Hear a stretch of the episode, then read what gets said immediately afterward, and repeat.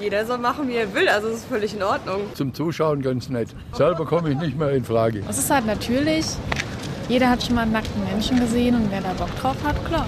Oh, hab nichts dagegen, also ich äh, mache das selber im Urlaub und äh, wenn jetzt halt nackte Leute um mich drumherum sind, äh, habe ich da keine Scham, mich auch auszuziehen. Hier in Leipzig kommt es offenbar gut an, aber ansonsten ist es ein Thema, das polarisiert wie fast kein anderes. Ossis und Wessis, Alte und Junge, Deutsche und ja eigentlich fast der Rest der Welt, zwischen FKK-Fans und denen, die die Nacktkultur belächeln oder sogar verachten, da tun sich Gräben auf. Warum ist das eigentlich so? Wenn man nach den Statuten des Deutschen Verbandes für Freikörperkultur geht, dann kriegt man zumindest richtig Lust, sich die Kleider vom Leib zu reißen. Ein Leben im Einklang mit der Natur soll das Nacktsein bringen und alle Gefühle des Menschen in ein harmonisches Gleichgewicht. Ja, selbst wenn man das ein bisschen übertrieben findet, da muss man schon sagen, FKK ist zumindest ein Stück Kulturgut, auch hier in Leipzig. Die Leipziger Grünen, die wollen deshalb einen Abschnitt am Kossi als FKK-Bereich ausweisen. Mit dem Politiker, der hinter dieser Idee steht, haben wir gesprochen. Außerdem klären wir, ist FKK eigentlich politisch rechts, links, beides oder vielleicht auch keins von beidem? Ihr hört jedenfalls eine neue Folge Radio für Kopfhörer. Mein Name ist Justin Andrehe. Schön, dass ihr dabei seid. Mephisto 976, Radio für Kopfhörer. Humorlosigkeit, Sauerkraut, Pünktlichkeit, FKK. Das Nacktbaden, vielleicht sogar das Nacktsein, das ist eigentlich nicht mehr wegzudenken aus dem Klischeebild von Deutschland. Das kommt aber natürlich nicht von irgendwoher, sondern ist historisch so gewachsen. Unsere Redakteurin Viktoria Rauchhaus, die hat sich mal schlau gemacht und hat für uns herausgefunden, wie die FKK eigentlich entstanden ist und warum wir Deutschen so darauf abfahren. Deutsche zeigen sich gerne nackt. Das lässt zumindest eine Studie aus dem Jahr 2014 vermuten. Fast ein Drittel der befragten Deutschen gab dabei an, schon einmal komplett nackt gebadet zu haben. Damit belegt Deutschland weltweit den ersten Platz, wenn es um Freizügigkeit geht. Das ist kein Zufall, denn die sogenannte Freikörperkultur, kurz FKK, ist eine deutsche Erfindung. Wie bei vielen anderen Erfindungen auch, kann man die Ursprünge der Nacktheit nicht auf einen einzigen Menschen zurückführen. Der Heilpraktiker Heinrich Pudor und der Handelsvertreter Richard Ungewitter waren aber in jedem Fall Pioniere der FKK-Bewegung. Ende des 19. Jahrhunderts priesen die beiden in ihren Schriften die gesundheitlichen Vorteile der Nacktheit an. Für sie war FKK eine Flucht aus der sich immer schneller entwickelnden Moderne, eine Rückkehr zur Natürlichkeit. Mit ihren Ideen erregten Puder und Ungewitter zwar viel Aufmerksamkeit, die Massen begeistern konnten sie im prüden wilhelminischen Deutschland aber nicht. Beide scharten nur kleine Kreise treuer AnhängerInnen um sich. Leider waren ihre Ideen dabei nicht so harmlos, wie sie zunächst scheinen. Puder und Ungewitter waren bekannte Antisemiten und verwoben in ihren Werken Nacktkultur oft mit rassistischer und völkischer Ideologie. In seinem Werk Nacktheit und Kultur aus dem Jahr 1910 schrieb Ungewitter beispielsweise Würde jedes deutsche Weib öfter einen nackten germanischen Mann sehen, so würden nicht so viele exotischen, fremden Rassen nachlaufen. Aus Gründen der gesunden Zuchtwahl fordere ich deshalb die Nacktkultur, damit Starke und Gesunde sich paaren, Schwächlinge aber nicht zur Vermehrung kommen. Nach dem Ersten Weltkrieg entstand eine weitere Strömung des FKK. Diesmal kam sie von der entgegengesetzten Seite des politischen Spektrums. Der Sportlehrer Adolf Koch sah die Nacktheit als Weg, auf die gesundheitlichen Folgen der Industrialisierung hinzuweisen. Er wollte Nacktheit losgelöst von Sexualität betrachten und den menschlichen Körper von Scham befreien. Im Gegensatz zu Puder und Ungewitter waren für ihn alle Menschen gleich in ihrer Nacktheit. Koch schrieb: Es gibt keinen hässlichen Menschen. In der Bewegung ist jeder Mensch schön. Unter seinem Einfluss wurde die Nacktkultur in der liberaleren Weimarer Republik zur Massenbewegung. Mit der Machtergreifung Hitlers änderte sich das.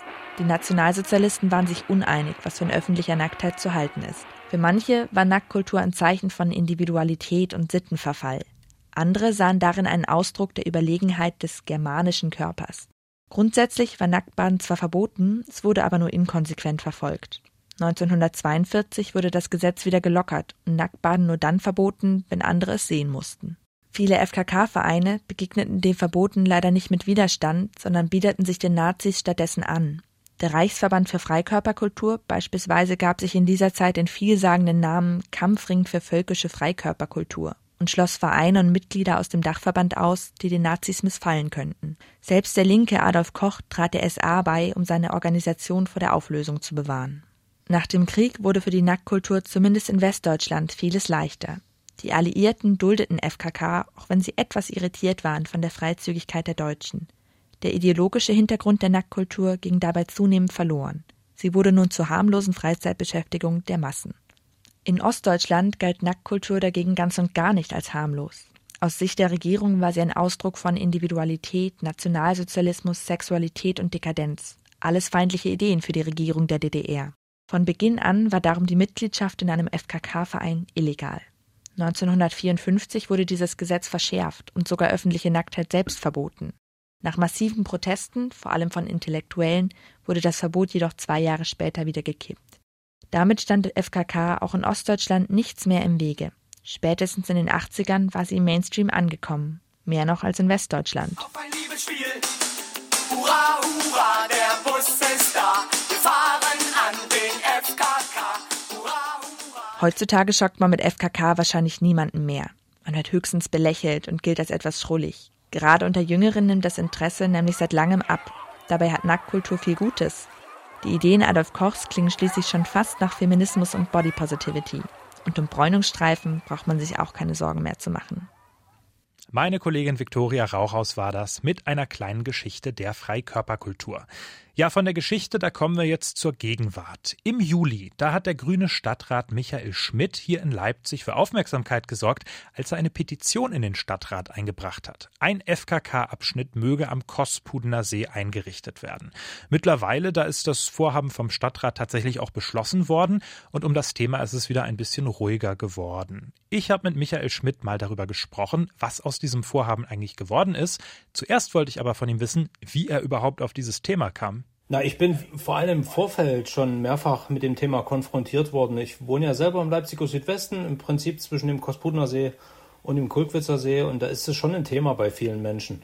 Gerade auch bei vielen älteren Menschen, sage ich mal. Klar, es hat eine große Aufmerksamkeit hervorgerufen. Es war ja nicht meine Idee in dem Sinne. Es ist eine Petition einer Leipziger Bürgerin gewesen, die wir im Petitionsausschuss behandelt haben. Ich habe das Thema damals schon in der ersten Sitzung aufgegriffen und habe mich sehr stark dafür eingesetzt, weil es eben auch bei mir und in meinen Kreisen auch ein Thema gewesen ist, immer schon. Ja, vielleicht können Sie mal berichten, wie auch jetzt in den politischen Kreisen außerhalb Ihrer Partei das Thema aufgenommen wurde. Es, man kann ja vielleicht nicht unbedingt die Position zur FKK so ganz trennscharf verschiedenen Parteien zuordnen. Haben Sie da mehr Ablehnung, mehr Zustimmung von äh, Kolleginnen und Kollegen anderer Parteien erfahren? Also mein Gefühl war, dass es partei- und fraktionsübergreifend eigentlich ein Thema war, was die Leute gerne aufgegriffen haben oder wo die, wo ich eine sehr große Offenheit gespürt habe. Und äh, das war eigentlich von der ersten Sitzung an so. Die Thematik, die dann eher in Diskussionen geendet hat, war, wie, wie setzt man sowas um? Da habe ich immer die Position vertreten, lasst doch das einfach äh, mal jetzt nicht die Juristen im Genauen angucken, sondern lasst uns einfach ein paar Schilder aufstellen. Ich möchte, dass die Menschen selber untereinander rücksichtsvoll miteinander umgehen, dass man äh, so, eine, so einen beschilderten Strandabschnitt achtet und nicht dort einfach sagt, äh, ist mir vollkommen egal, ich lege mich dazwischen und behalte meine Badesachen an, sondern das ist für mich ein Thema, das ist eigentlich erwartungsgemäß selbstregulierend. Das heißt, wenn jemand angezogen an einem FKK-Strand sitzt und sich da nicht um die ungeschriebenen Regeln schert, dann kommt das wahrscheinlich früher oder später ein bisschen blöd vor und geht beim nächsten Mal in einen anderen Strandabschnitt. Jetzt haben Sie ja äh, einen Satz geäußert, als es vor ein, zwei Monaten um dieses Thema ging, der, den ich ganz interessant fand, der vielleicht auch teilweise für Irritation gesorgt hat. Sie haben gesagt, Nackte würde es stören, wenn um Sie herum angezogene Badegäste sitzen. Mal ein bisschen zugespitzt gefragt, halten Sie FKK-Fans wirklich für so intolerant? Nein, aber ich, also ich sag mal, ich bin auch in aller Regel nackt am See, wenn ich baden gehe.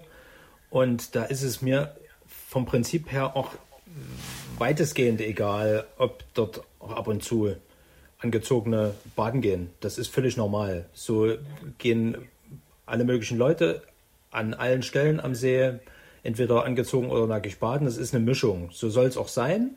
Das habe ich auch immer gesagt. Ich will zwar gerne einen FKK-Abschnitt am See haben, aber das darf nicht zur Folge haben, dass man an allen anderen Stellen des Sees nicht trotzdem FKK machen kann. Sondern das soll immer überall möglich sein.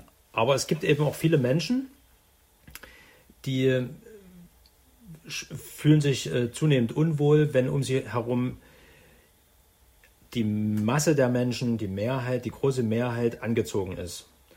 Und ich glaube, das ist ein völlig normales, eine völlig normale Reaktion. Und auf die gilt es ein Stück weit zu reagieren. Diese Petition, die ist ja, so wie ich es verstanden habe, mittlerweile im Stadtrat eingebracht worden, auch verabschiedet worden. Dann war die Frage, welcher Strandabschnitt wird jetzt ausgewählt? Auch da gab es Streitigkeiten. Vielleicht können Sie uns mal auf die Zukunft gerichtet ein bisschen auf den aktuellen Stand bringen. Wann ist mit diesem FKK-Abschnitt am Kossi zu rechnen und wo ist damit zu rechnen? Wissen Sie da schon mehr? Also ich habe mir immer gewünscht, dass es in diesem Sommer noch kommt. Deswegen war mir wichtig, dass wir vor der parlamentarischen Sommerpause noch eine Entscheidung im Stadtrat zustande bekommen. Das ist uns gelungen. Das hat natürlich nicht automatisch zur Folge, dass jetzt im Sommer ein Strandabschnitt äh, gekennzeichnet wird. Das Ganze ist etwas komplizierter. Der Kosputner See besteht ja aus vielen Stränden, die sind aber an einen Generalpächter übergeben. Das ist die Leipziger Seen GmbH. Das heißt, die Stadt Leipzig hat es im Prinzip gar nicht selber mehr in der Hand, Strände abschnittsweise oder komplett zu kennzeichnen. Das obliegt dem Pächter laut Pachtvertrag. Das heißt, äh, wir haben im Stadtrat äh, da auch nicht die Handhabe, da jetzt äh, darüber zu entscheiden, was dort an welchem Strandabschnitt passiert, sondern wir können lediglich den Oberbürgermeister auffordern, in Verhandlungen mit dem Generalpächter einzutreten und ihn davon zu überzeugen, dass es der Stadt, Gesellschaft, dem Stadtrat wichtig ist, dass dort sowas passiert. Und die Gespräche, die hat es im Vorfeld der Stadtratsentscheidung schon gegeben. War der Generalpächter stand dem eher ablehnend gegenüber, obwohl er ja gegenüber der LVZ auch gesagt hat, dass er äh, selber auch FKK praktiziert, aber er sah da wohl Probleme bei der Kennzeichnung von Strand.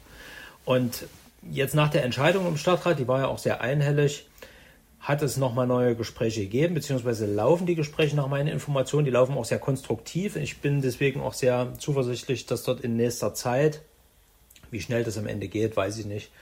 Äh, aber dort ein Strandabschnitt mit FHK gekennzeichnet wird, wie auch immer das dann aussieht. Was, den, was die Örtlichkeit angeht, da war mir immer wichtig, dass es zwischen dem Leipziger Nordstrand und dem Hundestrand ist. Also der Hundestrand ist ja im Südwesten angeordnet, der Nordstrand äh, im nordwestlichen Ecke des Kosputner Sees, also alles auf Leipziger Flur. Die beliebtesten Stellen sind im Prinzip zwischen Hundestrand und Nordstrand angesiedelt und an der Stelle sollte es einen Abschnitt geben. Der muss noch gar nicht so riesengroß sein. Aber da wird sich was finden, denke ich. Wunderbar. Also spätestens nächsten Sommer ist es dann hoffentlich soweit, der FKK-Strand am Kossi. Das sagt Michael Schmidt von den Grünen Leipzig. Vielen herzlichen Dank fürs Gespräch. Ich danke Ihnen. Und damit sind wir auch schon wieder am Ende einer Folge Radio für Kopfhörer. Ich weiß nicht, wie es euch geht. Ich habe im Laufe dieser Folge richtig Lust, zumindest aufs Baden bekommen. Ob jetzt bekleidet oder nackt, das sei mal dahingestellt. Ich bedanke mich jedenfalls ganz herzlich bei Viktoria Rauchhaus und bei Tizian Glaser. Die waren nämlich für die heutige Folge verantwortlich. Wenn ihr jetzt nicht genug von uns bekommen könnt, dann würde ich euch empfehlen, besucht uns einfach mal auf Social Media, zum Beispiel bei Twitter oder bei Instagram oder einfach direkt auf radiomephisto.de. Mein Name ist Justin Andrehe. Schön, dass ihr dabei wart und auf Wiederhören. Mephisto 976, Radio für Kopfhörer.